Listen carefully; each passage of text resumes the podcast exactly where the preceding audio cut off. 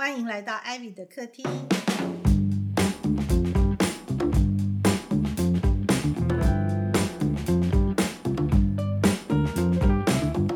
大家好，我是 Ivy。嗨，我是阿达。我是 Johnston，呃，我们上一期讲了新年的感言，对，嗯，让我们的干儿子两个都很振奋。振奋。嗯有 你有没有打扫你家里面了呢？跟我们的约定，你以为江晨真的记得这句话吗？你以为他真的过了一个礼拜记得这句话吗？但无论如何，我觉得就是说，呃，反正一边听希腊神话、听故事，一边大家也来诚实的面对我们的欲望跟需求。我觉得这真的是要每天都常常大家要常常想呃这个观念哈。我们今天接续我们的希腊神话的故事，今天是讲故事。今天是讲故事，今天讲故事，因为大家也知道这一堆神的家族是很复杂嘛，对不对？我那个时候还是呃讲完了暗黑家族，讲完了大洋大洋系列啊，海河的泰坦呃海河系列，嗯然后也讲了泰坦家。那泰坦是第二代神嘛，他们后面第三代神就是宙宙斯跟这一帮他的兄弟姐妹了，对不对？那泰坦跟宙斯之间历经了一个泰坦大战，是他们第一代神的一个大战。嗯，这个大战呢，很有些地方讲什么打了十年之久啊什么。我觉得希腊神话有很多地方对我来讲很有意思啊，就是第一啦，哦，它的相互的抵触的地方是非常多的，然后也有很多的谬误啊，甚至于有的时候同一个作者他就会呃在同一篇著作里面讲两个不一样的事情，同一个东西讲两个不一样的说法，就都会有。那我就在想说，大概因为它就是史诗传唱，有的时候就是 讲到哪里唱到哪里，其实是很随性的，所以只要让那个故事本身有意、有趣、有意义就好了。所以它也就有一些细节，它不是那么的在意啊、它会有一些逻辑上的谬谬误，也没有什么关系。大家只要知道那个背后的基本精神就好了。那在讲第三代这个宙斯众神之之之之前呢，嗯，我就觉得，因为我就一直想要，我这个处女座习惯很不好，就是看很多细节，又想要把它系统化，这当然很困难啦。但我就尽量想说，反正很多东西会反复聊，我我觉得要把这些事情大概讲得好，稍微让大家可以懂一点，我们还是要从宙斯这个主要的人物讲起。哦，我们今天就讲一些从宙斯这个主轴发生的一些事情开始讲起事。，对，嗯，那大家要有心理准备，还没有办法讲到大战，因为我告诉你为什么，因为大战里面出现的人物太多了。嗯哦，那要知道这个再有趣一点的话，就是还是旁边他们的背景要略做介绍嘛。没关系，我们今天就先讲这哎，斯。那我有一个提问，就是说，那他这个神谱里面在唱这个大战的时候，他不是只是说哦他们大战，他就是嗯把这个大战里面的细节，说谁跟谁打，谁跟谁打，然后这样子对唱了一阵子。对对对对，或是他就唱而且很美忐忑。哎，大家唱、啊唱了一些忐忑，然后 文字也都用的很美。啊，OK，呃，是很好，因为很可惜我不懂拉丁文啊，那个可是就是我是光看英文翻译的，我就觉得也写的很，OK，嗯嗯，所以我是觉得他们这文学价值还是很高。嗯好，那宙斯是这样子的，宙斯我们都知道嘛，对不对？他的爸爸就是 Cronus，就是那那个土星嘛。那 Cronus 的爸爸是天王星嘛，对不对？Cronus 是阉割了他爸爸，不是吗对？然后把天王星驱逐了嘛，所以天王飞走了，就跟大地分开了，就分得远远的，天地就那个一说就是说天王星就就被驱逐出地球了啦。哦，所以你看天王星在那个行星安排上面是在蛮远的地方。然后 Cronus 呢，土星，他因为也被，就是说他他得到这个诅咒，不是知道他的小孩会来反叛他吗？所以 Cronus 他就把他每个小孩都吞下去，对不对？这是我们知道 Cronus 的故事嘛。他吞吞吞吞到宙斯是最小的那个，他的老婆叫 Rhea 嘛，对不对？就不是受不了了吗？就让 Cronus 吞了一个什么？吞了一颗石头。嗯，我们今天就从这个石头讲起。好，他吞了那颗石头啊，吞下去了以后，吞下去了以后呢，这个 Rhea 就把宙斯偷偷的呃，就引渡到一个很有名的希腊的最大一个岛，叫克里特岛。大家有没有听过？有听过。嗯，你将来去旅行也可以去哦。克里特岛是希腊最大的一个岛，很美哦。克里特岛上面也发生了很多希腊的神话故事。那克里特岛因为有名，因为是宙斯众神之神在那里长大的哦，然后宙斯就在那里长大，由一只山羊把他抚养长大。好，那我们先来讲这个这个石头。那反正他长大以后又回来推翻他爸爸嘛，对不对？然后他推翻他爸爸，他爸爸把那个石头吐出来了。那颗石头有人讲，就是那颗石头吐出来的地方呢，就是现在这个这个地名啊，叫做 Delphi。这个地地名叫做 Delphi，就是大家如果去观光啊，也会去那里玩。那就是讲那颗石头落下来的地方，因为希腊，希腊，因为那个地方呢就被誉为是世界的中心，就那颗石头掉下来。然后这个石头有一个名字，这个石头呢就叫做 Omphalos。这个 Omphalos 这个石头呢，它很有名，因为石头落下来的地方是世界的中心嘛，所以你去观光看的时候，它你就会看到那颗石头就很漂亮。哎，那个石头，或者是很多希腊有些地方都有立一个像那个石头一样的石碑，然后就说它是 Omphalos，因为它是地啊，它是呃天地的中心，所以呢，希腊文里面 Omphalos 就是讲人的肚脐，也叫 Omphalos 哦。因为它就是我们的正中心。嗯，好。那肚脐的神话是这样子来的啊，就是说它也是世界的肚脐，所以希腊讲人的肚脐也叫 Omphalos。那还有一个说法是说，呃，是说宙斯有一天放出去两只老鹰，一只老鹰往东飞，一只老鹰往西飞，然后这老鹰飞了地球，因为地平说嘛，飞了一圈又在汇合的地方，那个地方就是 Delphi，是世界的中心。无论如何，Delphi 都是世界的中心了。啊，那那个地方刚好现在那里就立了一个 Omphalos，就立了那颗石头。然后 Delphi 这个字啊，就是 Dolphin 海豚，英文的海豚叫 Dolphin，Dolphin 就是从 Delphi 这个字来的。为什么是海豚呢？就据说将来这个克里特岛后来是阿波罗在管的，他就用了海豚的形状去吸引人家来，来朝拜他。哦所以 Delphi 也就是海豚的这个字的字首，就这些是合在一起的。所以我就觉得 Delphi 这个地方很有意思。那一切就是从宙斯的，就就是 Cronus 吞的那个石头开始。因为那颗石头在那个地方现在是多大？我刚看好像蛮大的，它就是一个婴儿大小了。我是觉得蛮有趣的，就这颗石头就已经有故事了。嗯，所以你就知道希腊人对这个事情是很重视的，因为它是宙斯的石头，就是他当当时代替宙斯这个石头。嗯然后宙斯去这个克里特岛。好，那讲到这个克里特岛，我们上一集不是讲大洋神跟那个沧海女神那个家族吗？他们不是各生了什么五百五千个河神、五千个海神这种吗？对，啊，不是讲错，三千个，三千个河神，三千个海神。所以克里特岛也是归他家管的。所以宙斯被送到克里特岛上，是有点就是送去给他的那个。应该怎么讲？大伯还大姨什么这样？你知道？亲戚亲戚，你知道？就大伯还大姨这样养大的，还大姑姑这样养大的。好，然后呢，这个呃大洋神跟沧海女神不是生了呃三千个漂亮的海神吗？那我不是讲那些海神都拿来交配用吗？嗯，那里面有一个年纪比较大的，好像据说他是老大了，也不知道他是不是老大。但是他就是比较重要，而且比较年轻的，呃，比较比较排行前面的这个女海神叫做 Metis。这个 Metis 非常的重要，她辈分讲起来，严格讲讲，她就是宙斯的表姐啊。那你要知道，宙斯从小长在在那边长大那就是跟 Metis 一起长大，所以这个 Metis 就是将来宙斯的第一个太太。这个 Metis 她不仅是一个海神，她是最聪明的海神，她叫做智慧女神。就是智慧，她是初代的智慧女神，所以人开始变得，就是说，为什么有聪明、有智慧这个东西是从 Metis 来的？她是一个初代的有智慧的女神，她非常的重要。她呢，就除了是呃宙斯的第一任太太以外，因为他们青梅竹马，那这个智慧女神除了掌管代表的智慧，她的智慧是属于那种。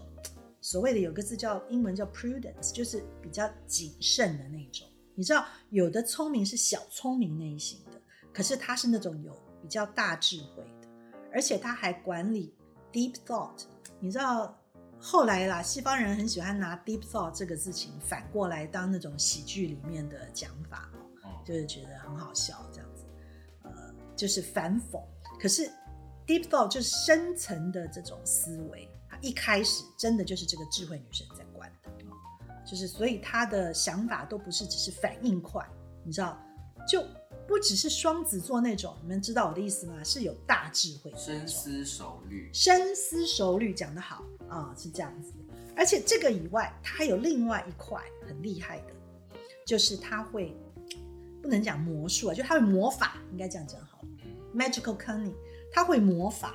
所以你看我们西方很多的电影啊，后来的很多魔法系列什么的。最早的初代神也都是从这里来的，是从海神来的，魔法的是从海神来。有一派我们那时候讲南方系列也有讲嘛，对，因为南方管星辰的什么，他们管地理的领域嘛，那所以有一些魔法的神也从那里出来的。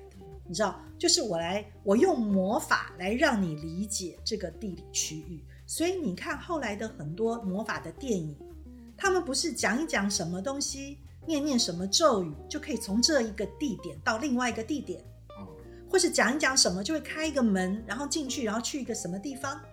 所以事实上，初期的魔法是跟地理位置、跟空间大小有关系的。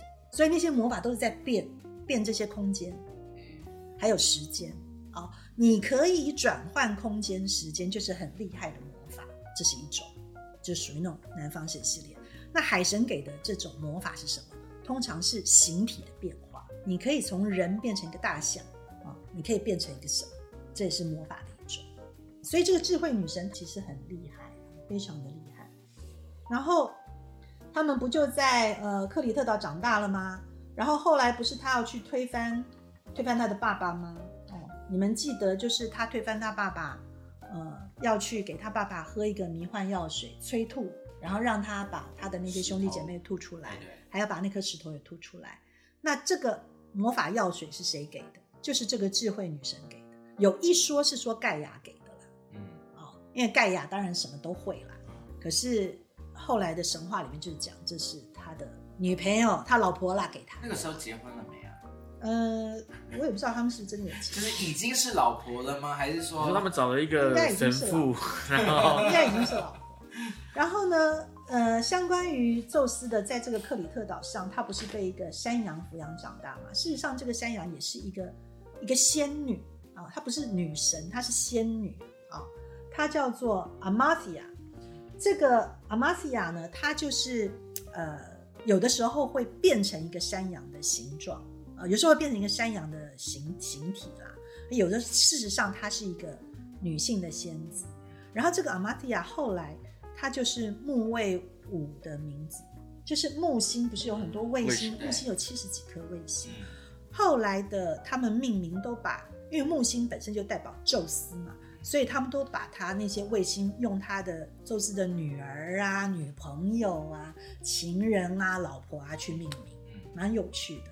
那基本上这个阿玛蒂亚这只山羊其实就是他的奶妈啦。就是养把宙斯养大的奶妈，而且宙斯被藏在克里特岛，因为宙斯是一个哭声很洪亮的婴儿嘛，要把它藏得很秘密，才不会让 Cronus 听到，所以他是把它藏在山上，这个山叫做山羊山，山羊山里面的一个山羊洞，要藏进去，然后是一个绕口令，对，然后外面还要。常常有很多的仙女在那里跳舞、敲锣打鼓来遮掩婴儿的哭声，才不会让 Cronus 知道说，哦，这里有藏了一个小孩。我好想知道山羊山跟山羊洞的英文是什么。我觉得如果我开一家夜店，我就要叫山羊山，因为那里特别热闹。你去查呀，它的英文有啊。好。呃，就是什么 Gold Mountain，对对？真的，真的就这样子，对对对。对，然后呢？然后，所以这个山羊这一个动物啊，就是我们不要只认为山羊跟摩羯座有相关，当然很有。可是事实上，山羊这只动物跟宙斯也有很密切的关联性。我上上集不是有讲吗？宙斯跟牛嗯，有很密切的关联性对。另外，他跟山羊也有，他是吃山羊奶长大的。他推翻的爸爸是摩羯座，你知道，就是就是宙斯本身跟山羊座是完全息息相关的。然后这只山羊呢还很特别，这只山羊是全白的。你知道，在希腊神话里面，只要是这些神呃神圣的动物，它都给它白色，就美丽，就很白。那个牛也要白的牛，山羊也是白的山羊。然后这个山羊长两只脚嘛，然后宙斯喝它的羊奶跟吃蜂蜜长大，它是被一群仙女养大的。然后这是最主要的奶那有一次有一个神话就是讲，有一次宙斯在跟他的奶妈山羊玩一玩，不小心把他一只山羊脚折断了。然后你知道那个脚折断里面是山那个那些 horn 你们看过吗？羊角啊，或者是牛角里面它就是空的，对不对？所以那个山羊角它折断了以后呢，诶仙女捡到了。那那个仙女呢，就把树叶啊、花呀，然后把那个羊角里面塞满了水果啊，很漂亮，再把那个嗯，把那个羊角装饰的很美，再把它拿来送给宙斯。然后宙斯看了就很喜欢，就觉得说，哎呀，这个艺术做的很好啊，被我不小心被我折断的羊角做成这样很漂亮。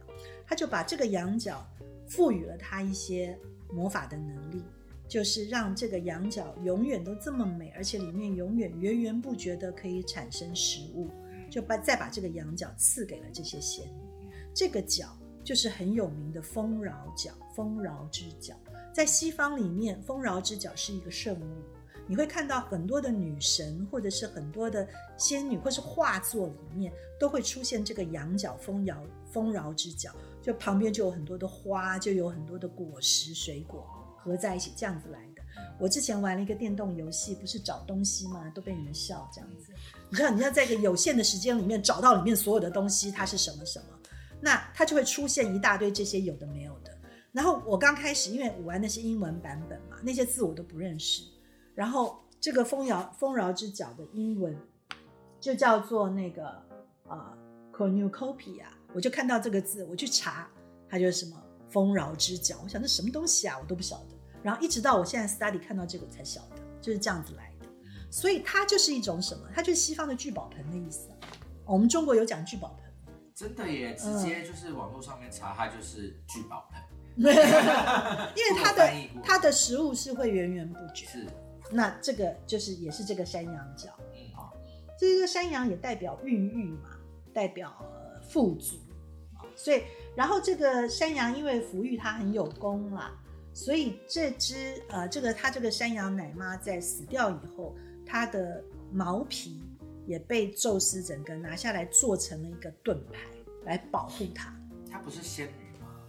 仙呃 nymph 我们上次有讲对啊，nymph nymph 没有说永生不哦死，哦哦哦，呃仙子精灵是会死的，嗯，神才不会死。哦懂，嗯嗯，我也是因为这个去查了半天对。啊，好好好好，我想说，哎，他奶妈就死掉了，可是他的他的毛皮被做成盾牌，宙斯的这个盾牌保护他，哦所以你们就知道山羊跟宙斯也有很多的关系。啊、哦所以就不要觉得说，有的时候你会发现射手跟摩羯他们前后差就是星座嘛，差一个哈，就是前后的星座，事实上他们很多性格很像。好像射手座很乐天知命，他就不固执吗？你错了。假如你的伴侣是射手座，你一定会觉得你跟他讲什么都讲不通，对不对？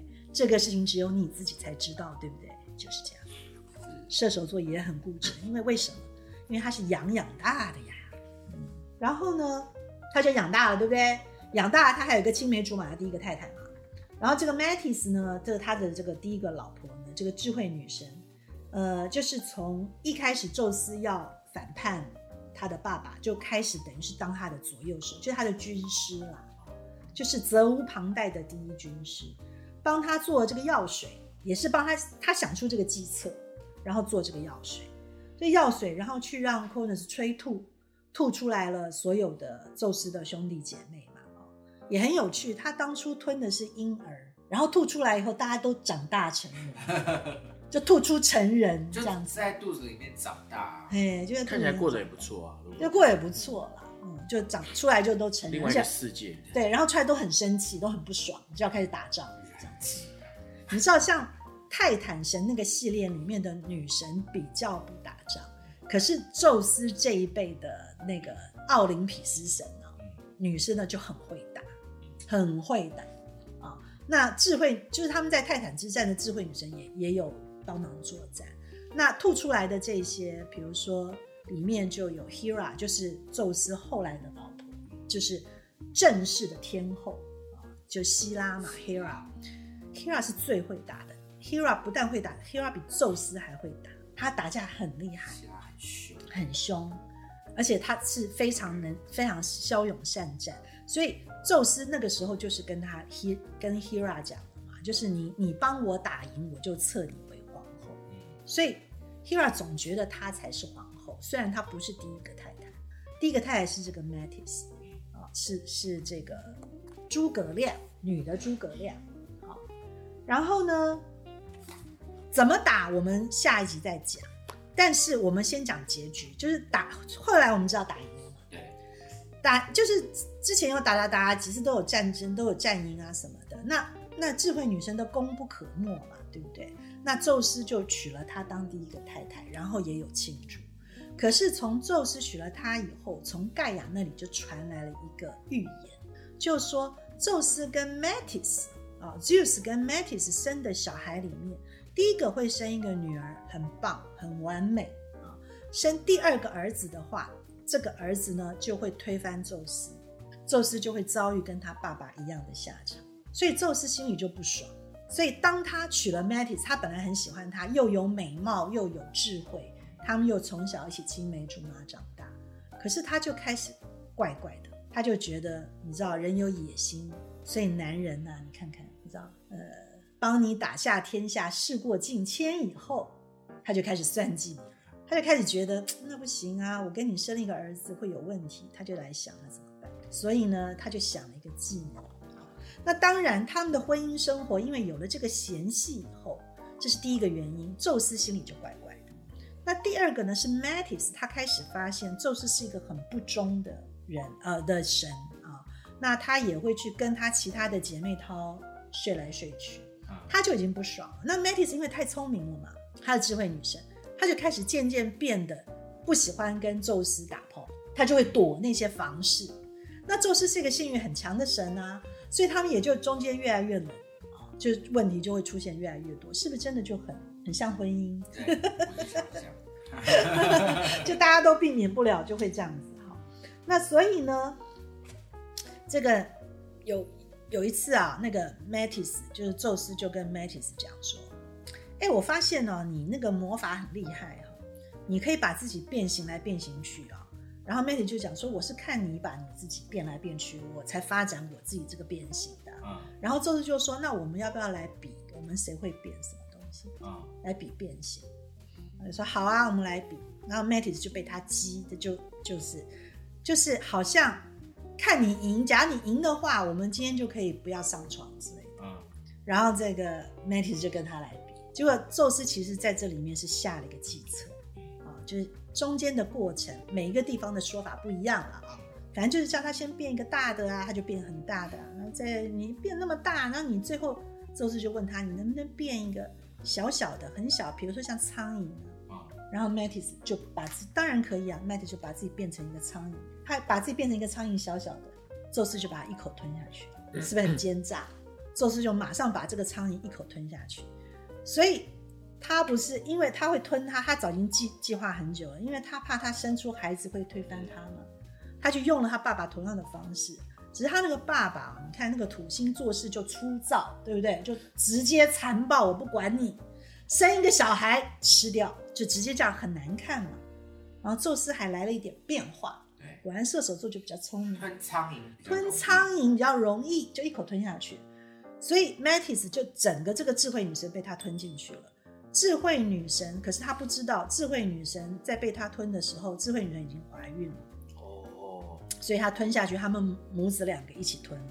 哦，然后怀的是一个什么？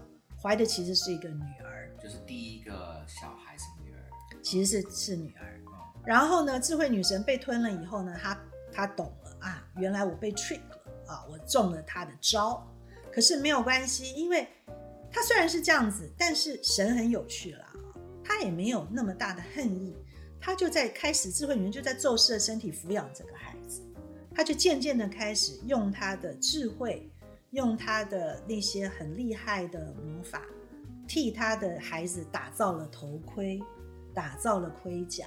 后来这个孩子出生是一个女的，已经全身戴好头盔，穿好盔甲，已经是一个成人了。然后智慧女神呢，就把她就是有点像把她的形体都拿来养了这个孩子，然后智慧女神自己本身就渐渐她的形体就消散了，她就只剩下精神，然后这个智慧女神的精神就融入到了宙斯的心智里面，也就是说，宙斯从把他的老婆女儿吞下去以后，他才渐渐开始长了智慧，在那个之前，宙斯就是很笨蛋。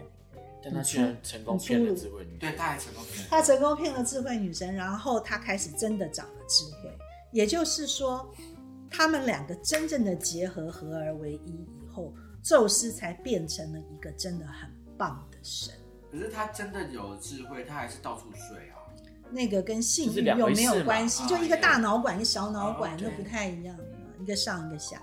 所以后来呢，然后那个智慧女神就开始告诉她的女儿说。你要开始啊，在里面就要踏步，制造噪音，制造像战神击鼓一样的声音，因为他已经全身盔甲穿好了嘛，他就咚咚咚咚开始吵。然后那个宙斯他就觉得，为什么我的头这么痛？每天我的头就是非常的痛，头痛欲裂，快要到不行了。他就叫他的呃另外一个，不是御医，就是叫了将神。就工匠之神，这工匠之神我另外要讲一集，他很重要。工匠之神是替所有的神做兵器或是做所有的东西的啦，他就什么都会做。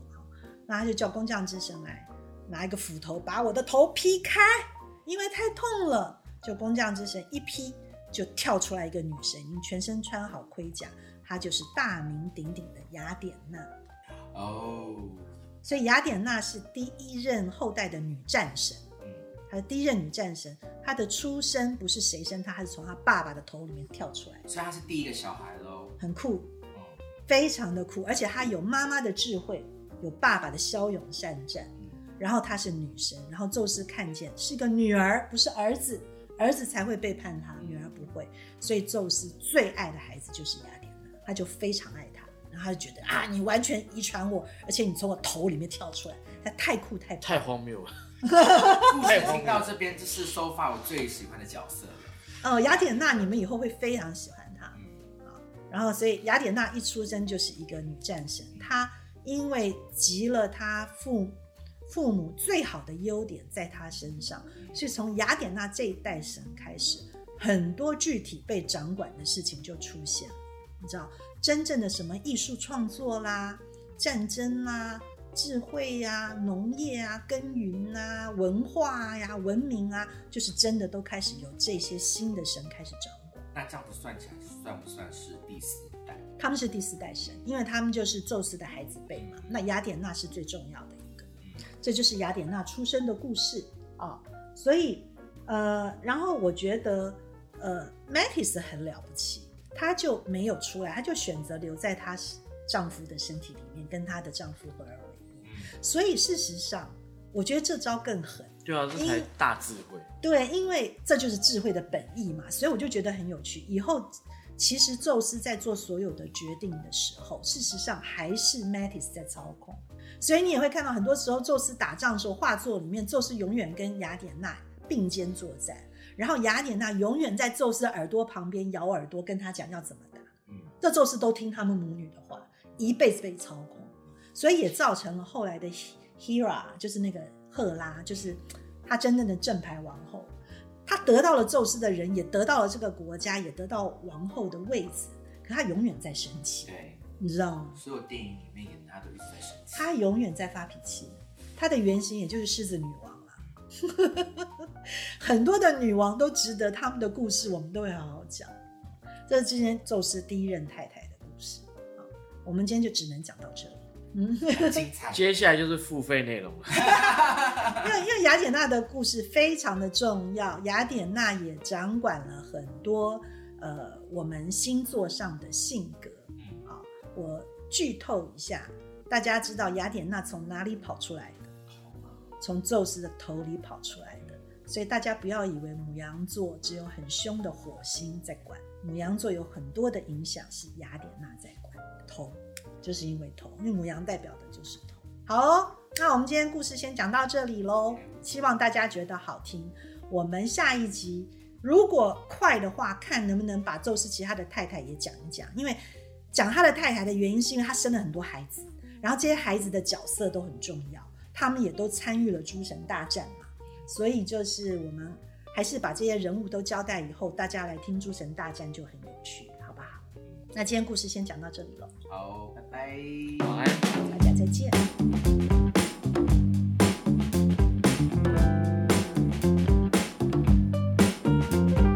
如果你喜欢这样关于艺术设计与时尚的内容，欢迎订阅我们的节目，也可以在脸书和 Instagram 搜寻 Paper Magazine，留言私讯或是写信告诉我们你的想法。谢谢你今天的收听，我们下周见。